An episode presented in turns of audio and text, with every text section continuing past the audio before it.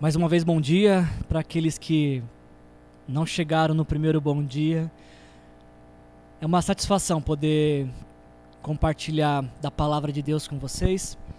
Eu, antes de compartilhar a palavra de Deus, só queria reforçar que essa semana, a semana que vai começar, começa hoje na verdade, né? Mas a partir de amanhã, segunda-feira, dia 8, nós estamos, vamos ter a nossa semana do avivamento que é uma semana onde nós estamos separando para um tempo de oração, de jejum, de leitura bíblica e de um tempo de compartilhar na vida de uns dos outros.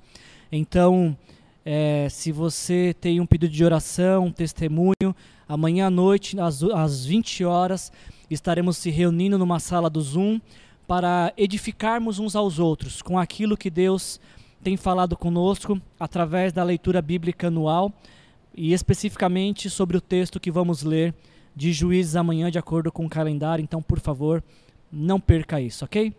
Nós estamos começando hoje uma nova série de mensagens chamada Ele.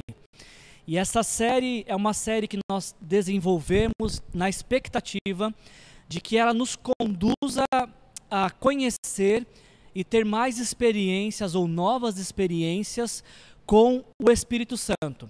E antes de mais nada, eu preciso dizer para vocês, antes da gente aprofundar na, na, na, série de hoje, no tema de hoje, é, eu estava refletindo ao preparar essa série de mensagens e fazem 14 anos que eu sou pastor. E desses 14 anos, pelo menos 10 anos eu trabalho com série de mensagens. E preparando a série de mensagens, a mensagem de hoje, toda a série, eu fiz uma visita ao meu passado, eu, eu, eu virei para trás para enxergar o meu ministério pastoral e eu percebi que nesses 14 anos de ministério pastoral, poucas, raríssimas foram as vezes em que eu falei sobre o Espírito Santo, em que eu preguei especificamente sobre o Espírito Santo. E, e, a gente vai falar muito sobre o Espírito Santo esse mês, vamos passar o mês inteiro falando sobre o Espírito Santo, algo que eu nunca fiz na minha vida, algo que vai ser completamente novo para mim. O que for novo para você nesse mês através dessa série, vai ser novo para mim também. Só que quando eu comecei a pensar nisso, o porquê em 14 anos eu não tenha falado tanto sobre o Espírito Santo, quanto eu vou falar nesse mês, eu comecei a me questionar o porquê disso. E aí então eu, eu tentei achar algumas explicações do motivo do qual talvez eu não tenha falado tanto do Espírito Santo. O primeiro motivo que eu encontrei para não ter falado tanto sobre o Espírito Santo, eu acho que tem um pouco a ver com a minha formação. Vocês conhecem o nosso símbolo de fé, se você é membro da Igreja Aliança, se você visitou a Igreja Aliança alguma vez, você já viu esse símbolo em nossas artes, em nossa igreja. Ah, e esse símbolo, ele declara que a nossa fé é cristocêntrica. Tanto a nossa fé como as nossas, nossas atividades. Ou seja, tudo que nós falamos, tudo que nós fazemos, tudo que nós desejamos aponta para Jesus.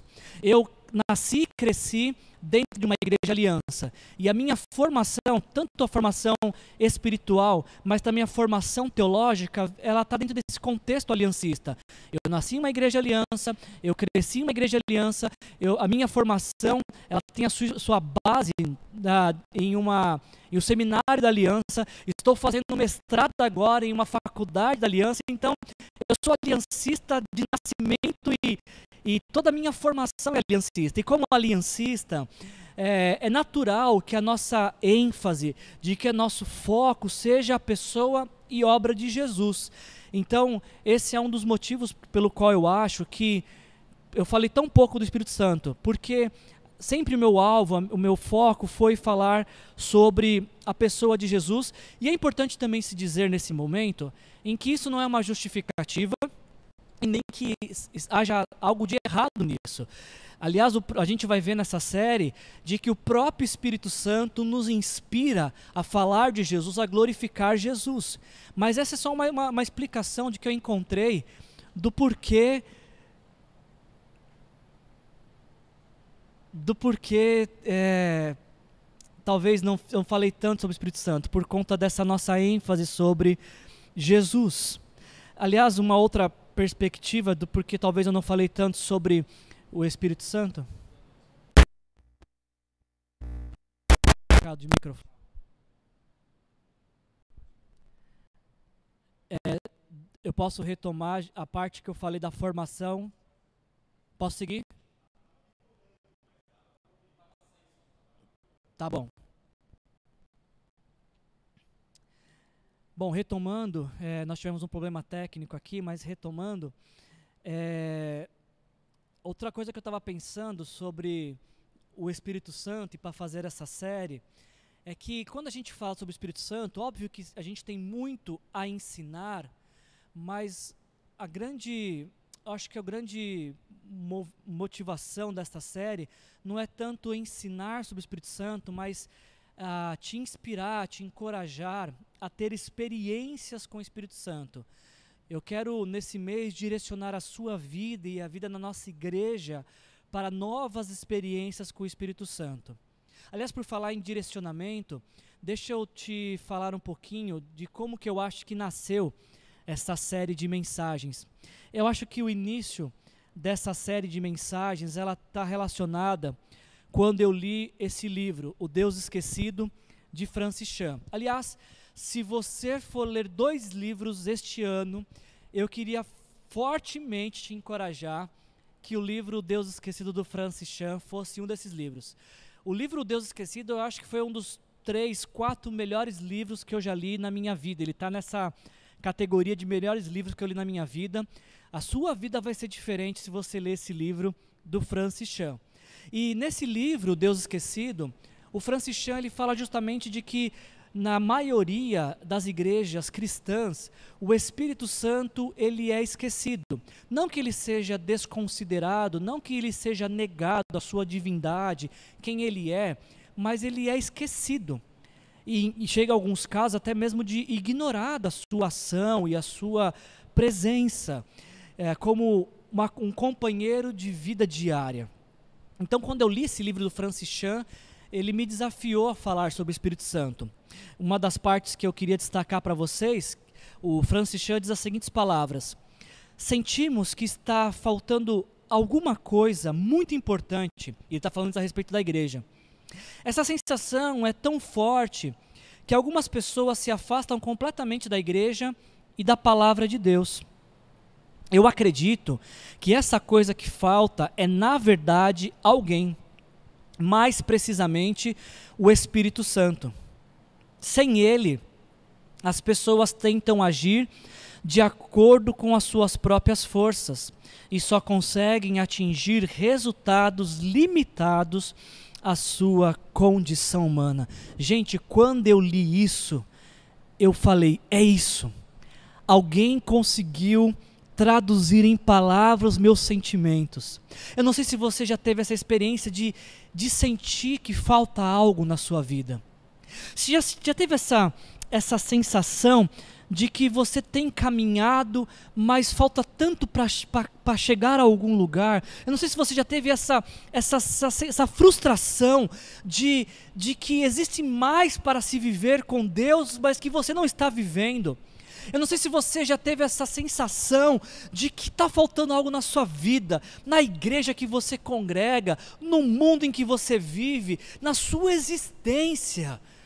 Se você já teve essas sensações, o esclarecimento do Francis Chan é perfeito. O que falta não é uma coisa, é alguém, é uma pessoa, e mais especificamente, a pessoa do Espírito Santo.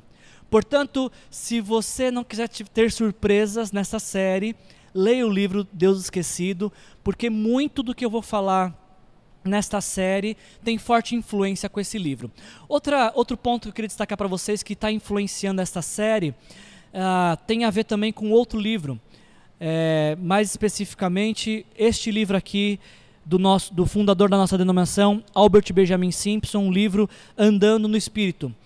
Na nossa denominação, na aliança, nós montamos um grupo de pastores que decidiram reler alguns livros do, do Albert Benjamin Simpson para tentar entender um pouquinho qual era o pensamento da época dele, onde a Igreja Aliança nasceu em 1889, o que estava acontecendo no mundo, que o inspirou a escrever o que escreveu, que se tornou o nosso legado, que chegou até nós. E e fazendo essa visita aos escritos do Simpson, um livro que nós lemos foi esse, Andando no Espírito, que é um livro que eu vou disponibilizar para a nossa igreja ler.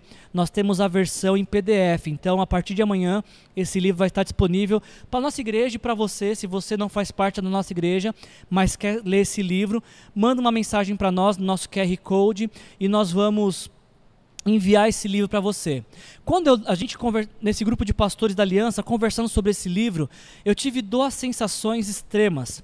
A primeira é a frustração de não estar vivendo as coisas que o Simpson estava escrevendo as experiências com o Espírito Santo, a, a percepção da presença do Espírito Santo, o mover do Espírito Santo. Então, a cada encontro que a gente lia um capítulo e conversava desse capítulo, eu pensava, eu preciso disso para a minha vida. Mas, ao mesmo tempo que surgia a frustração de não ter aquelas experiências, vinha uma fome, um desejo profundo de viver essas experiências, sabendo de que Deus concede essas experiências com o Espírito Santo a qualquer um que o pedir. Então, também muito do que você eh, ouvir nessa série de mensagens tem uma forte relação com esse livro que eu gostaria que a igreja lesse nesse mês. Já esgotou a cota, né? Se você for ler dois livros neste ano, leia O Deus Esquecido do Francis Chan e Andando no Espírito de Albert Benjamin Simpson. E por fim, eu acho que uma motivação para essa série de mensagens tem a ver também com a palavra que nós recebemos de Deus, assim entendemos ter recebido de Deus o versículo tema nosso deste ano, que está no livro de Abacuque, capítulo 3, versículo 2, que diz: Ouvi a teu respeito, Senhor, estou maravilhado com tuas obras. Nesse momento de tanta necessidade, ajuda-nos outra vez, como fizeste no passado. Quando o Senhor me deu esta palavra, e que deveria ser a palavra, uh, o versículo tema para nossa igreja neste ano, eu, eu entendi claramente que o Senhor queria nos levar a ter novas experiências com Ele a conhecê-lo de uma maneira como nunca antes o conhecemos, ou talvez relembrar experiências profundas que tivemos no passado, mas que hoje são apenas brasas de uma fogueira que um dia foi incandescente. Então, a nossa série de mensagens sobre esse mês, sobre o Espírito Santo, também tem essa motivação uh, vinda do nosso versículo tema deste ano. Eu espero que tudo aquilo que a gente falar nesse ano, nesse mês, nesta série, te inspire a ter experiências com o Espírito Santo, a, a viver, vivenciar as coisas que o Espírito Santo é, compartilhar o seu coração, aquilo que vier é, do Espírito Santo para a sua vida te transforme. Então, para começar essa série de hoje, essa mensagem de hoje, eu tenho uma pergunta para te fazer. E a pergunta é essa: Quem é o Espírito Santo? Quando você me ouve dizer Espírito Santo, o que é que vem à sua mente? Você saberia me dizer é, qual foi a última experiência que você teve com o Espírito Santo? Qual foi a última coisa que o Espírito Santo te falou? Qual foi a última vez que você se sentiu tocado pelo Espírito Santo? Você tem algum relato, alguma experiência com o Espírito Santo? Essa pergunta ela é fundamental para a gente prosseguir aqui, para essa mensagem. Porque eu concordo quando Francis Chan diz que o Espírito Santo, ele é o Deus esquecido. Ele é a pessoa da Trindade que passa desapercebido por muitas, muitas igrejas e muitos cristãos. Deixa eu te dar um exemplo, porque tal, talvez nesse exemplo você vai poder identificar se você tem pouco conhecimento e pouca experiência ou muito conhecimento e experiência do Espírito Santo. Pense nesse texto aqui de 2 Coríntios capítulo 13, versículo 2. Nós lemos em 2 Coríntios 13, 14. A graça do Senhor Jesus Cristo, o amor de Deus o Pai e a comunhão, a comunhão do Espírito Santo sejam com todos vocês. Talvez isso, um dia vire uma canção. É, nós não conseguimos imaginar como seria a nossa vida sem a graça de Jesus. Nós mencionamos a graça de Jesus, nós sabemos que Jesus nos concedeu um favor imerecido, que Jesus nos tirou de um abismo chamado pecado e nos trouxe para Ele por Sua graça. Que seria de nós se não fosse o, o amor de Deus? O amor que nos resgatou, o amor que nos alcançou, o amor que veio à nossa direção. Agora, eu, eu me pergunto, olhando para esse texto, qual que é a importância que nós damos para a comunhão do Espírito? E muitas vezes, quando a gente lê esse texto, nós pensamos que a comunhão do Espírito é a comunhão que o Espírito Santo produz para o nosso viver junto em comunidade de fé. Mas não é apenas isso que esse texto está dizendo, esse texto não se limita a dizer nos relacionamentos que há, existem entre os discípulos de Jesus. A comunhão do Espírito é a comunhão produzida pelo Espírito Santo, tanto para os nossos relacionamentos, mas para o relacionamento com Ele também, Espírito Santo. É a comunhão do Espírito para que haja comunhão no Espírito e com o Espírito. E você pode perceber que não é dado tanta ênfase à comunhão do Espírito quanto à graça de Jesus e o amor de Deus. Aliás, por falar nisso, um outro livro que eu li e que ele vem no, no falar sobre a necessidade de falar do Espírito Santo é o livro Paulo, o Espírito e o Povo de Deus de Gordon Fee. Eu estou lendo esse livro para preparar essa série. Neste livro, o autor ele busca mostrar qual era a compreensão que o apóstolo Paulo tinha sobre o Espírito Santo. E, uma das frases que mais me marcaram desse livro é essa daqui que foi muito impactante para mim. Paulo, diz Gordon Fee, ele tinha altas expectativas, porque para ele e suas igrejas, o Espírito não era simplesmente objeto de crença, mas de experiência visível e tangível. Deixa eu repetir isso, por favor, porque isso foi impactante para mim. Paulo tinha altas expectativas, porque para ele e para suas igrejas, o Espírito não era simplesmente objeto de crença, mas de experiência visível e tangível. Durante todo o livro, Gordon Fee vai demonstrar a ideia de que para Paulo era inconcebível, inconcebível um culto onde o Espírito Santo não fosse percebido. Durante todo o livro, aliás, é um livro excelente. Se você quiser, se você for ler dois livros esse ano, esse livro também é um bom livro para você ler, porque Gordon Fee está desenvolvendo a teologia de Paulo do Espírito Santo. E ele vai dizer que para Paulo, não, não, se você contar, falasse para Paulo que você foi em um culto, que você foi em uma célula e não percebeu o Espírito Santo, Paulo ia ficar espantado. Gordon Fee vai dizer que Paulo ficaria admirado se você dizer, dissesse para ele que você participou de um encontro com discípulos de Jesus e o Espírito Santo não se manifestou. Não foi visível, tangível, perceptível a sua presença. E aí, quando eu li isso, eu desmontei. Porque é, eu fiquei pensando em alguns encontros com a comunidade de fé, com a comunidade de discípulos de Jesus, me vem à mente células, cultos, em que foi perceptível a presença de Deus. E nós falávamos um para os outros, hoje percebemos, hoje Deus estava presente, Deus nos tocou, e você talvez que, que já tem essa caminhada com Jesus há algum tempo, você que já é, frequenta uma igreja, você que é discípulo de Jesus, você pode dizer também, ah, eu lembro de, de, uma, de um culto, de uma célula, de uma vigília, de uma noite de oração, de um louvor que foi perceptível a presença de Deus. Você pode falar essas experiências também. Agora, a pergunta que veio a mim e que eu quero transmitir a você é essa. A percepção da presença do Espírito Santo, o toque do Espírito Santo, ele é mais raro ou mais frequente em sua vida? Pense alguns cultos que você já frequentou, pense algumas celas que você já frequentou, pense em noites de orações, pense em nesses encontros com a comunidade de discípulos de Jesus. A percepção, o toque do Espírito é mais frequente ou ele é mais raro? E é óbvio que quando eu estou falando isso, eu estou falando do coletivo, mas o coletivo que se reflete na vida de cada indivíduo, porque é muito possível de eu falar para vocês de um culto onde o Espírito Santo tocou uma pessoa e você falar, ah, mas a mim não tocou. Como é possível em um culto, em uma celebração, em uma célula, uma pessoa ser tocada pelo Espírito Santo e outra não? Isso tem a ver com a perspectiva, com a expectativa gerada. Porque se você sai da sua casa, se você se direciona ao encontro da comunidade de fé, sem a expectativa de ter um encontro com o Espírito Santo, é, sendo manifestado nos dons dos discípulos, pouco provável que você vai ter esse toque. Pode acontecer, mas ele é muito mais raro.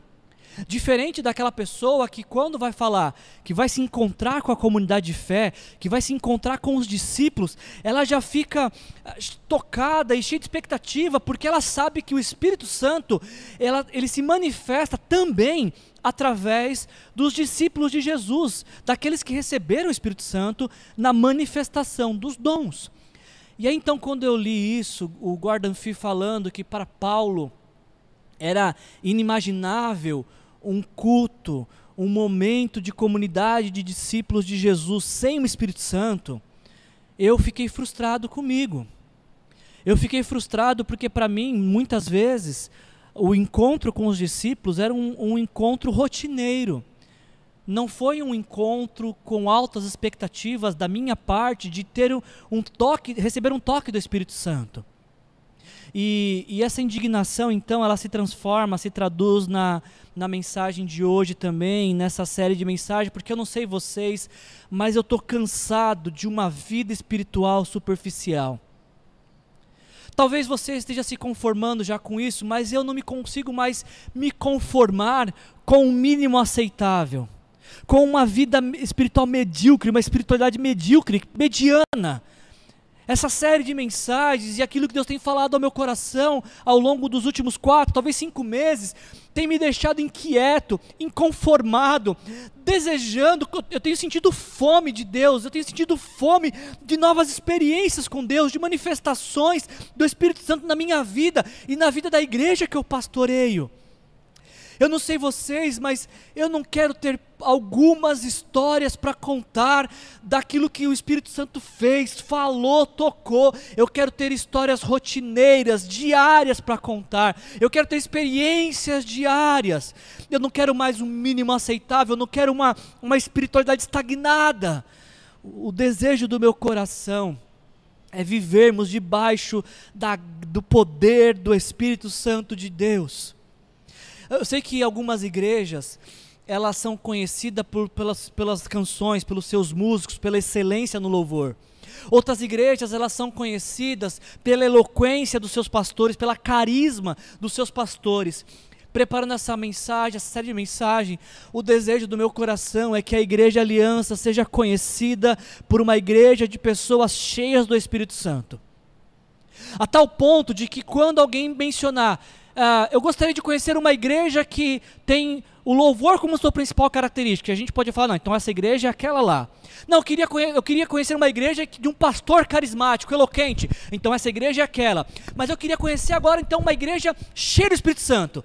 O nome dessa igreja é Igreja Aliança Cristã Missionária Vista Verde. Esse é o desejo do meu coração, que a Igreja Aliança Cristã e Missionária Vista Verde fosse conhecida por uma igreja de manifestações do Espírito Santo uma igreja onde pessoas são cheias do Espírito Santo, uma igreja onde pessoas são tocadas pelo Espírito Santo e podem testemunhar daquilo que o Espírito Santo está fazendo em suas vidas, não contando a história de outros mais, mas contando as suas próprias experiências com o Espírito Santo. Então, é, essa, essa é a, a essência dessa série de mensagens: te encorajar a buscar o Espírito Santo, a ter experiências com o Espírito Santo, porque quanto mais cheio do Espírito Santo você for, mais perto de Jesus e mais parecido com Jesus você vai ser. Quanto mais cheio do Espírito Santo você for, mais pessoas você vai alcançar com o Evangelho de Jesus. Talvez você não tenha alcançado tantas pessoas com, Jesus, com o Evangelho porque você foi tão pouco cheio do Espírito Santo, porque pessoas cheias do Espírito Santo são impulsionadas na direção daqueles que o Senhor quer alcançar. Me vem à mente agora a experiência de Filipe, em Atos capítulo 8, cheio do Espírito Santo. O Espírito Santo levou a alcançar um homem na estrada de Gaza. Sermos cheios do Espírito Santo nos leva a alcançar outros. Ser cheio do Espírito Santo nos leva a ser mais parecidos com Jesus. E se essa série te, te, te, te frustrar, da sua vida espiritual você falar: tem algo mais para se viver. Se essa série te inspirar hoje mesmo a falar, Espírito Santo, enche a minha vida, me toca, manifesta a tua presença através de mim, nós já teremos alcançado o nosso objetivo. E eu tenho um pedido muito especial para te fazer agora. Se o Espírito Santo te tocar, se você tiver experiências com o Espírito Santo, se algo novo, diferente, se a sua vida for transformada e você passar a se parecer mais com Jesus a partir daquilo que você ouvir, por favor, me conta, eu quero ouvir. Porque eu quero que você me conte as suas experiências para que eu tenha fome de ter essas mesmas experiências. E eu quero que você espalhe aquilo que o Espírito Santo estiver fazendo na sua vida, porque quando você diz o Espírito Santo me tocou, o Espírito Santo falou comigo, você desperta fome em outras pessoas que não estão tendo essa mesma experiência. Eu quero compartilhar com vocês também toda experiência que eu tiver com o Espírito Santo. E eu quero contar para vocês tudo aquilo que o Senhor está fazendo. Eu acredito que seja algo do Espírito Santo. Quando eu comecei a pregar, eu vi uma pomba pousando ali perto das nossas árvores. Eu creio de todo o meu coração que o Espírito Santo quer falar comigo e com você nesta manhã, em nome de Jesus. O tema dessa nossa mensagem de hoje é a terceira, o Espírito, ele, a terceira pessoa da Trindade. É, e eu não sei se você já se questionou por que, que essa série chama ele mas no, na língua portuguesa ele é a terceira pessoa do singular. Então, como normalmente o Espírito Santo é mencionado como a terceira pessoa da Trindade, nós pensamos que ele seria um bom nome para essa série. Só que eu já quero começar essa série me contradizendo. Eu quero começar essa mensagem entrando em contradição. Porque por muitas vezes nós ouvimos essa expressão, a terceira pessoa da Trindade. Você já ouviu essa expressão?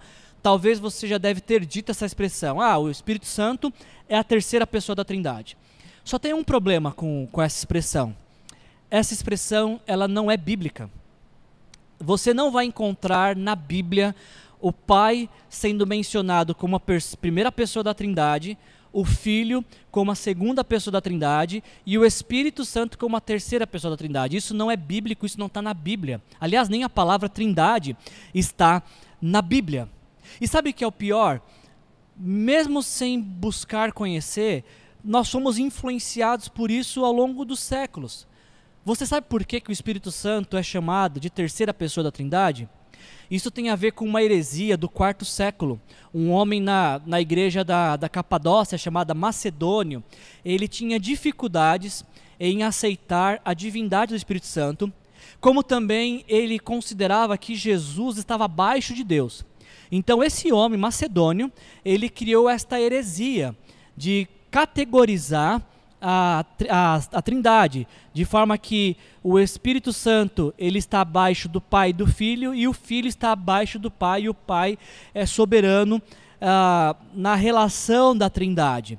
Só que essa confusão de, de Macedônio, ela não se sustenta por muito, não sustentou por muito tempo, porque a Bíblia não diz que o Pai é superior ao Filho e ao Espírito, ou que o Filho é superior ao Pai e ao Espírito, ou que o Espírito é superior ao Pai e ao Filho. A Bíblia não nos mostra isso. A Bíblia, o que a Bíblia nos mostra é que o Pai, o Filho e o Espírito, em essência, eles são exatamente iguais. Você vai encontrar textos bíblicos apontando que o Pai, o Filho e o Espírito Santo têm o mesmo poder, a mesma divindade, os mesmos atributos, a mesma natureza e glória. Isso na teologia, nós chamamos isso de, teolo, é, de teologia imanente ou teologia ontológica, de que em essência Pai, Filho e Espírito Santo são iguais. Agora, no que diz respeito à obra da salvação, aí sim existe papéis desempenhados. Pai desempenha um papel, Filho desempenha outro papel e o Espírito Santo desempenha outro papel. E na Trindade, na, na, na teologia nós chamamos isso de economia da Trindade ou Trindade econômica. Quando a gente fala a terceira pessoa da Trindade, e eu resolvi colocar esse título na nossa mensagem, o meu desejo é que quando alguém procurar no Google ou no YouTube a terceira pessoa da Trindade, encontra essa mensagem apenas para aprender que esse termo ele não é próprio para se dirigir ao Espírito Santo e eu vou te mostrar o porquê. Para a gente pensar um pouquinho no Espírito Santo, eu queria começar demonstrando que o Espírito Santo ele é uh, uma pessoa. Existem vários símbolos utilizados para falar sobre o Espírito Santo. Pessoal, meu pointer não está funcionando, então não vou usar. Existem vários símbolos que são usados na Bíblia para falar do Espírito Santo, que por vezes é nos apresentado como pomba, talvez esse é o símbolo mais conhecido. Em João capítulo 1, ah, João Batista está batizando Jesus e aí ele ouve dizer que quando ele visse o Espírito Santo descer sobre Jesus, ele saberia quem era Jesus. E aí no ato do batismo ele vê uma pomba descendo sobre Jesus. Então por conta disso, o Espírito Santo é simbolizado por uma pomba. O Espírito Santo também é simbolizado por rios de água viva. Em João capítulo 7, Jesus diz que todo aquele que crer, em seu interior fluiriam rios de água viva. Então, por conta desta frase de Jesus, o Espírito Santo é simbolizado como rios de água viva. E o Espírito Santo ainda é simbolizado por fogo ou por vento, com base principalmente naquela experiência de Atos capítulo 2, quando os discípulos estão orando, então no lugar que eles estavam orando surge ah, algo parecido com o vento e línguas parecidas com línguas de fogo que recaem sobre eles. Então, por conta dessa experiência de Atos capítulo 2, o Espírito Santo é simbolizado como fogo ou como vento. E talvez você você já tenha visto esses símbolos e até outros, mas o que a gente precisa lembrar é que símbolos são apenas referências para apontar algo. Símbolos são apenas exemplos, mas exemplos que não definem ah, em sua amplitude, não são símbolos completos em si para descrever aquilo que está apontando. Por que eu estou falando isso para você? Porque o Espírito Santo não é, não é uma pomba. O Espírito Santo não é um rio, o Espírito Santo não é um fogo, o Espírito Santo não é um vento. O Espírito Santo não é uma energia, não é um arrepio, não é uma emoção, não é uma luz ou qualquer elemento que é usado para descrevê-lo. A Bíblia nos apresenta o Espírito Santo como uma pessoa. E podemos ver isso através dos seus atributos, uh, atributos apresentados. Por exemplo, em Apocalipse capítulo 2, na verdade, em todo o capítulo 2 e capítulo 3 de Apocalipse, uh, Jesus está mandando cartas para as igrejas. E todas essas cartas têm algo em comum. O texto que diz: Aquele que tem ouvidos, ouça o que o Espírito diz às igrejas. Toda atuação de Jesus na igreja é realizada através do Espírito Santo. Eu não sei se você já tinha parado para pensar nisso, mas tudo, absolutamente tudo o que Jesus faz na vida da igreja, ele faz através do Espírito Santo. E esses textos de Apocalipse 2 e 3, as sete cartas do Apocalipse, nos mostram isso. As igrejas deveriam dar atenção ao que o Espírito Santo estava dizendo. E se o Espírito Santo então diz, ele é uma pessoa, uma pessoa que fala. Você não vai falar com fogo. Não sei se você acende o fogo da sua, do seu fogão e fala fogo, por favor, aumente, por favor, abaixe. Você não fala com fogo. Você não fala com o vento. A não ser que você seja meio pancada da cabeça, mas naturalmente, ninguém fala com fogo, com vento, ninguém fala com água. Agora, com uma pessoa nós conversamos. Uma, com uma pessoa nós abrimos nosso coração, nós ouvimos, ela também abriu o coração. E por isso, então, nós vemos que o Espírito Santo, ele é uma pessoa que. E, e ele é pessoa porque fala. Gordon Fee, no, no livro que eu falei para vocês, ele diz que o Espírito Santo é o agente da atividade de Deus no mundo e na igreja. Mas a gente vai ver isso numa próxima série, na próxima mensagem. O Espírito Santo é uma pessoa, e como pessoa, além de falar, ele faz escolhas. A gente tem dois textos de Atos. Em Atos capítulo 13, a igreja está reunida e o Espírito Santo então faz uma escolha. Ele diz: Separem-me Paulo e Barnabé para a obra que eu os tenho chamado. Em Atos capítulo 16, versículo 6, nos diz que Paulo está com pretensões de pregar em uma determinada região, e aí então ah, nós vemos o Espírito Santo, ah, o texto dizendo que o Espírito Santo impediu Paulo de pregar. O Espírito Santo, como uma pessoa, ele toma decisões, ele faz escolha, ele decide quem vai e quem não vai, quem faz e quem não faz. Ele decide a vida da igreja. Ele tem decisões, ele tem vontades próprias manifestas nesses textos. E por fim, além do Espírito Santo falar, além do Espírito Santo decidir, nós vemos que ele é uma pessoa porque também ele pode se entristecer. Em Efésios, capítulo 4, versículo 30, nós lemos: Não entristeçam o Espírito Santo de Deus, com o qual vocês foram selados para o dia da redenção. Enfim, existem inúmeros atributos pessoais do Espírito Santo. Ele fala, ele intercede, ele guia, ele ensina, ele ordena.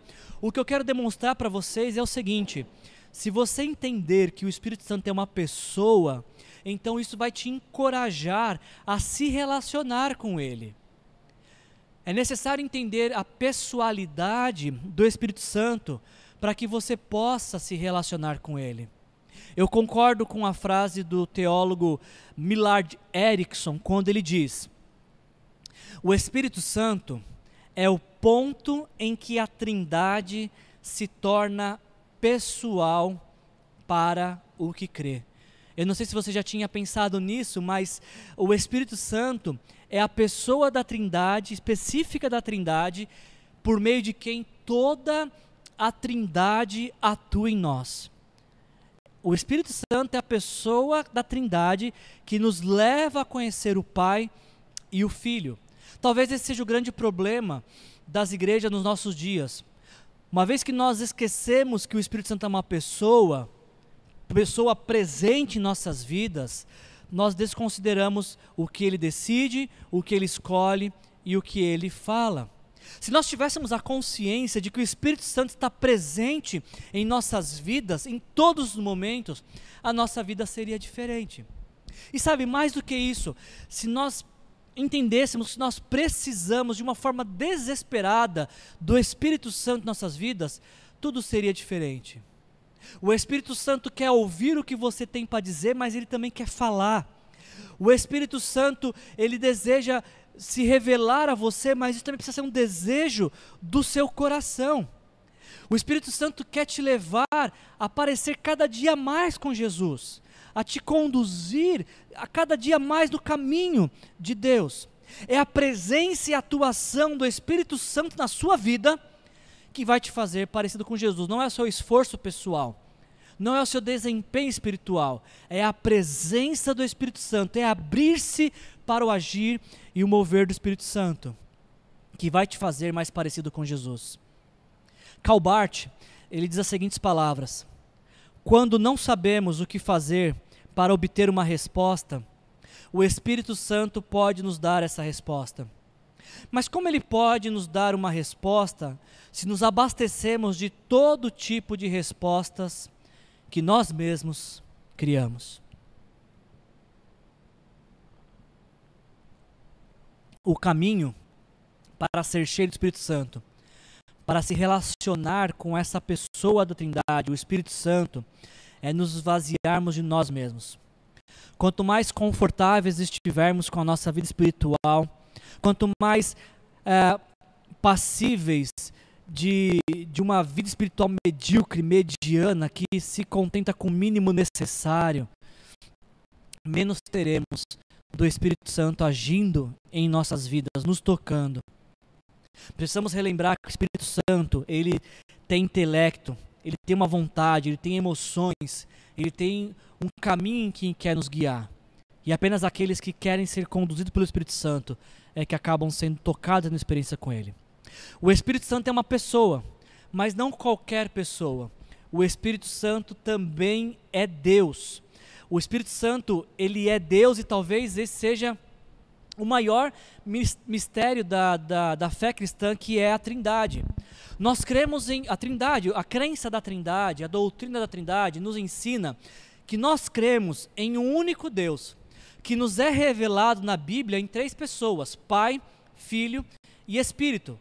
E eu não sei se você já teve que explicar a, a trindade para alguém. Nós temos diversos exemplos para explicar a trindade. Algumas pessoas dizem, ah, Pense na Trindade como ovo. O ovo, o ovo não é um único ovo composto por clara, ova, é, clara, gema e casca. Outras pessoas dizem assim: ah, a Trindade pode se explicar pelo Sol. O Sol tem um núcleo, tem os raios solares e o calor que ele emana. Algumas pessoas ainda usam o exemplo do triângulo. Pense no triângulo.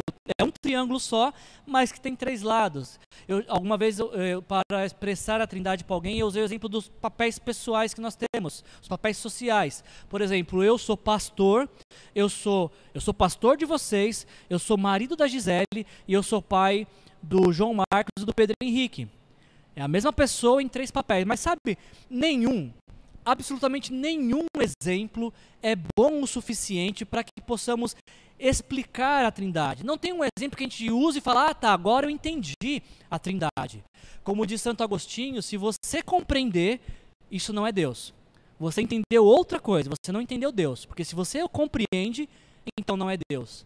Você, ser humano, finito limitado, compreender o eterno, misterioso, isso não é Deus se o compreendes, não é Deus. Nós temos uma impressão quando a gente fala da Trindade. A gente tem alguns apontamentos, mas não um conhecimento completo da Trindade. E isso não é uma exclusividade nossa. Por séculos, a Igreja de Jesus, ela tentou tornar um pouco mais compreensível o que viria a ser a Trindade. Por exemplo, nós temos aquilo que é chamado de credo de Anastácio, que surgiu no quarto século uh, na história da igreja. E para tentar explicar a, a Trindade, Anastácio escreveu a seguinte declaração de fé. A fé católica, e aqui o católica não é católica referente à, à religião católica ou à, à, à experiência de fé católica, não está falando de católica aqui no sentido de religião, mas sim de universalidade, que esse é o significado da palavra católica. A fé católica, ou a fé universal, ela consiste em adorar um, um só Deus em três pessoas e três pessoas em um só Deus, sem confundir as pessoas, nem separar a substância, porque uma só é a pessoa do Pai, outra do Filho, outra do Espírito Santo. Mas uma só é a divindade do Pai, do Filho e do Espírito Santo, igual à glória e coeterna à majestade. Não há, pois, senão um só Pai, e não três. Perdão. Não há, pois, senão um só Pai, e não três pais. Um só Filho, e não três filhos. Um só Espírito Santo, e não três Espíritos Santos. E nesta trindade não há nem mais antigo, nem menos antigo, nem maior, nem menor, mas as três pessoas são coeternas iguais entre si.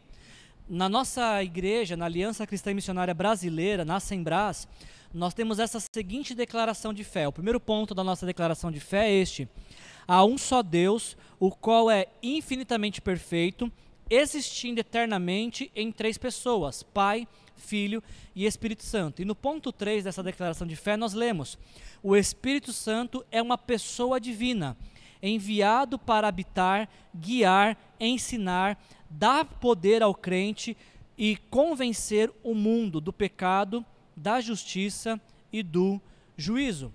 Perceba, um Deus coexistindo em três pessoas.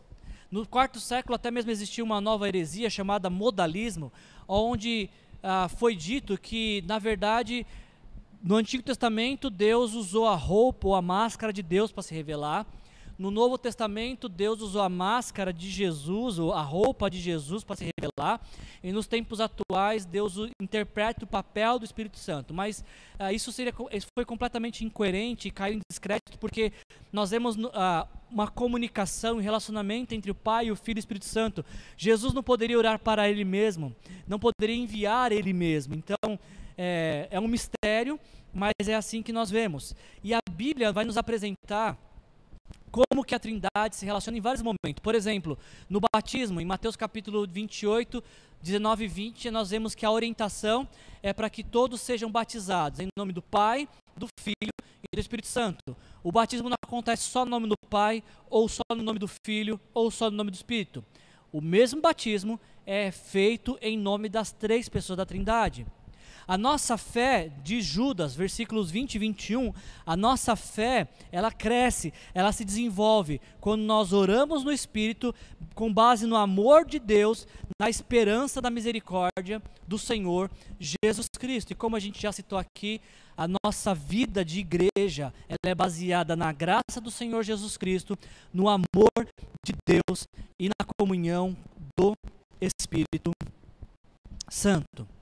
Agora, falando especificamente sobre o Espírito Santo, sobre a divindade do Espírito Santo, nós podemos ver que o Espírito Santo, em primeiro lugar, assim como o Pai, assim como o Filho, antes da encarnação e agora depois da ressurreição, o Espírito Santo também é onisciente. Em 1 Coríntios capítulo 1, versículos é, 1 Coríntios capítulo 2, versículos 10 a 11, nós lemos as seguintes palavras: O Espírito sonda todas as coisas, até mesmo as mais profundas de Deus. O Espírito Santo conhece todas as coisas. O Espírito Santo é Deus, por quê? Porque ele também é onipresente. O salmista diz: Para onde eu poderia escapar do teu espírito? Para onde eu poderia fugir da tua presença? O Espírito Santo ele é onisciente, onipresente e como Deus também é onipotente.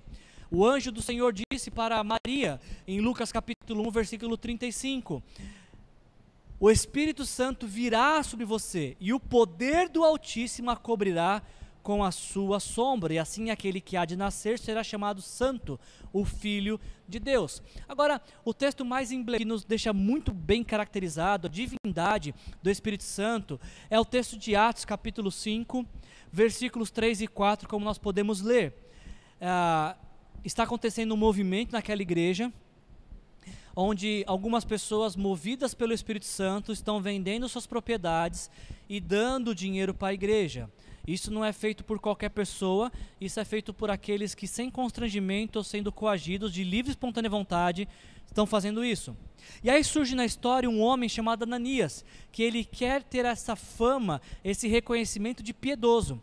Então ele também vende um terreno, que ninguém pediu para ele vender, mas ele vende e ele decide dar apenas uma parcela do valor, dizendo que deu toda a parcela, mentindo para a igreja toda. E olha o que Pedro diz para esse homem: é, Ananias, como você permitiu que Satanás enchesse seu coração a ponto de você mentir para quem? Para o Espírito Santo. E guardar para si uma parte do dinheiro que recebeu pela propriedade. Ela não te pertencia? E depois de vendido, o dinheiro não estava em seu poder? O que o levou a pensar em fazer tal coisa? Você não mentiu aos homens, mas sim a. O texto diz Deus, fazendo uma correlação com o Espírito Santo. Esse é um texto também que a Bíblia nos demonstra para falar sobre a divindade do Espírito Santo. Eu gosto muito de uma frase do Billy Graham no livro que ele escreveu, O Poder do Espírito Santo. Ele diz a seguinte frase: Não há nada que o Pai seja e o Espírito Santo não seja. O Espírito Santo tem todos os aspectos essenciais da deidade. Ele é verdadeiro Deus de verdadeiro Deus. Assim, nós dobramos os joelhos diante dele. Nós o adoramos e o tratamos em tudo como a Escritura exige que tratemos o Deus Todo-Poderoso. E por fim, para caminhar para o fim da nossa mensagem de hoje, o Espírito Santo é uma pessoa, o Espírito Santo é Deus e o Espírito Santo opera na nossa salvação eterna. Possivelmente o versículo mais conhecido da Bíblia seja João capítulo 3, versículo 16, que diz que Deus amou o mundo de tal maneira que enviou o seu Filho é, unigênito para que todo aquele que nele crê não pereça, mas tenha a vida eterna. O Pedro está assistindo agora, sei que ele está recitando de cor, que ele sabe esse, esse versículo de cor e salteado. Esquecemos de mencionar nessa, nessa nosso recitar, às vezes o versículo 17, que também é importante, que diz que Deus enviou seu Filho ao mundo não para condenar o mundo, mas para que o mundo fosse salvo por meio dele. João capítulo 3, 16, 17 nos fala da obra da salvação, de Deus movido pelo amor, impulsionado pelo amor por mim e por você, enviando Jesus ao mundo para morrer em nosso lugar, para morrer a nossa morte por consequência do nosso pecado. Jesus não tinha pecado, mas quando ele vai até a cruz, ele leva o meu e o seu pecado. E quando nós nos arrependemos do nosso pecado, entregamos nossa vida para Jesus, nós recebemos perdão dos nossos pecados e a vida eterna. Agora, uma coisa que não podemos perder de vista é como é que esse processo acontece.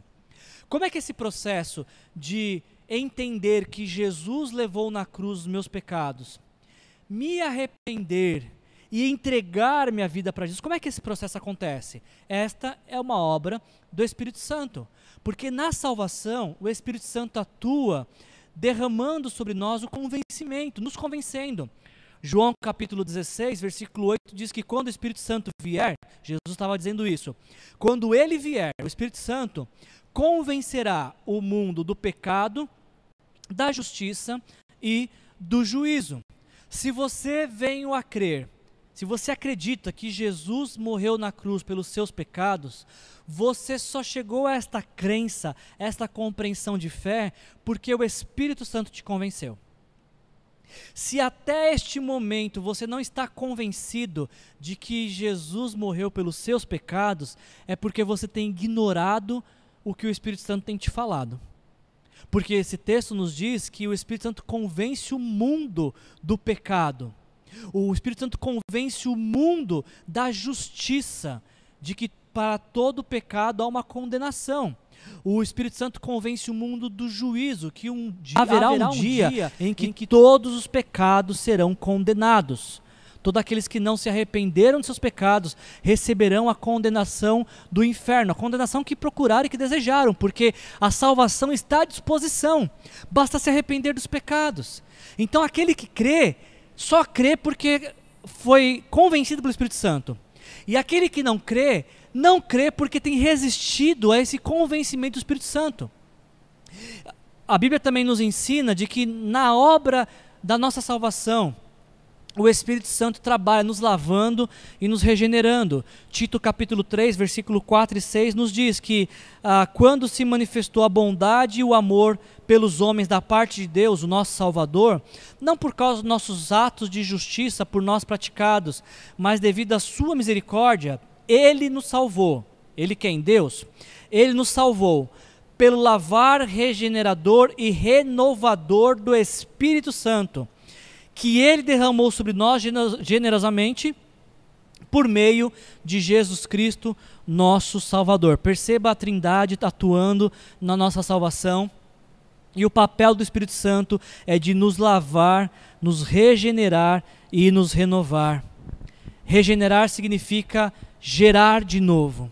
Nós tínhamos uma natureza uma natureza caída por conta do pecado, o Espírito Santo nos regenerou, nos gerou de novo para a vida com Deus. Renovar significa tornar novo. A Bíblia nos diz que aquele que está em Cristo, nova criatura é. As coisas passadas se foram, tudo se fez novo, graças ao Espírito Santo. Quando a gente ouve essa boa notícia do que Jesus fez por nós na cruz, nos arrependemos dos nossos pecados e entregamos nossa vida para Deus, o Espírito Santo vem morar em nós para transformar o nosso viver e nos conduzir daqui até a eternidade. Eu queria encerrar essa mensagem de hoje, para concluir essa mensagem de hoje, eu queria que você prestasse muita atenção em um versículo dito por Jesus, uma promessa, na verdade, de Jesus, uma promessa que nem sempre nós damos atenção mas é uma promessa que pode fazer diferença na minha vida e na sua vida hoje.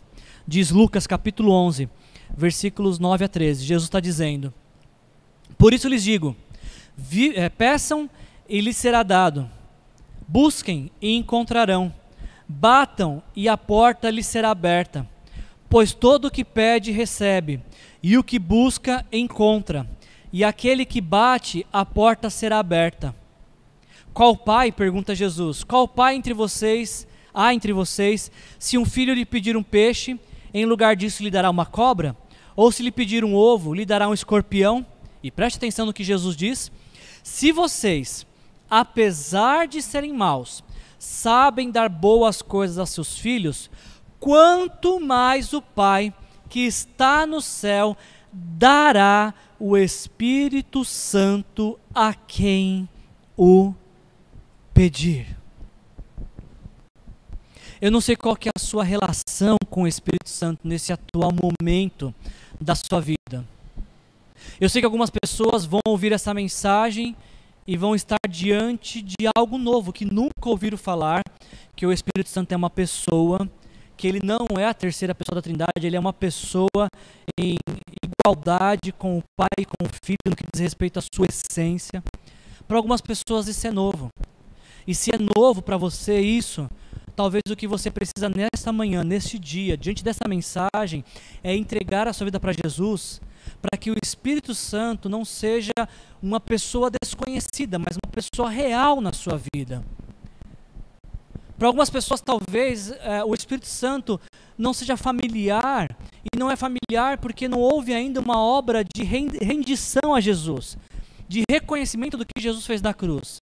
E eu tenho certeza absoluta que você só está diante desta mensagem agora, se você não conhece o Espírito Santo da forma como foi apresentada, porque ele quer ser conhecido por você desta forma. O Espírito Santo quer habitar na sua vida, ele quer morar em seu coração, ele quer te tornar parecido com Jesus, ele quer falar contigo. Mas para que isso aconteça, você precisa se arrepender dos seus pecados e entregar a sua vida para Jesus, receber Jesus como Senhor e Salvador da sua vida. Você pode fazer isso com uma simples oração, pedindo perdão a Jesus pelos seus pecados, perdão porque os seus pecados levaram até a cruz, e dizer que você quer entregar a sua vida para Ele. Se você não sabe como fazer isso, nós temos aqui um QR Code que você pode entrar em contato com a gente e vai ser uma imensa satisfação tanto te ajudar a entregar a sua vida para Jesus, como ficar sabendo que você entregou sua vida para Jesus também.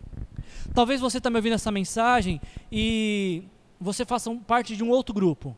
Um grupo que obviamente conhece o Espírito Santo, que nunca, um grupo que nunca negou a divindade do Espírito Santo, que sabe que ele é uma pessoa da Trindade.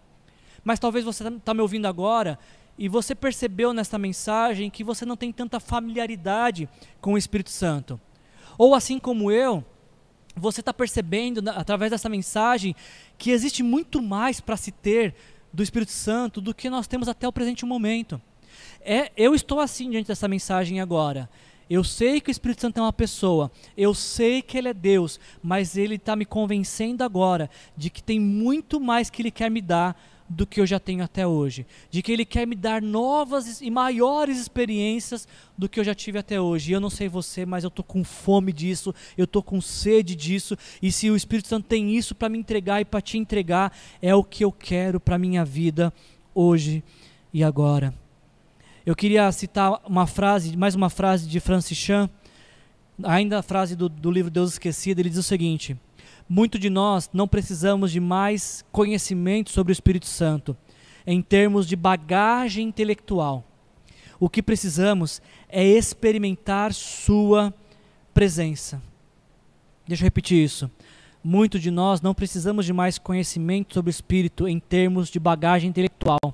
O que precisamos, e eu me incluo nisso, o que precisamos é experimentar Sua presença. Como eu disse no começo dessa mensagem, embora a gente vai ter acesso a muita informação nessa série de mensagem, essa série de mensagem ela não está sendo produzida para que eu e você possamos adquirir conhecimento. Essa série de mensagens está sendo produzida para que eu e você possamos adquirir e acumular experiências com o Espírito Santo.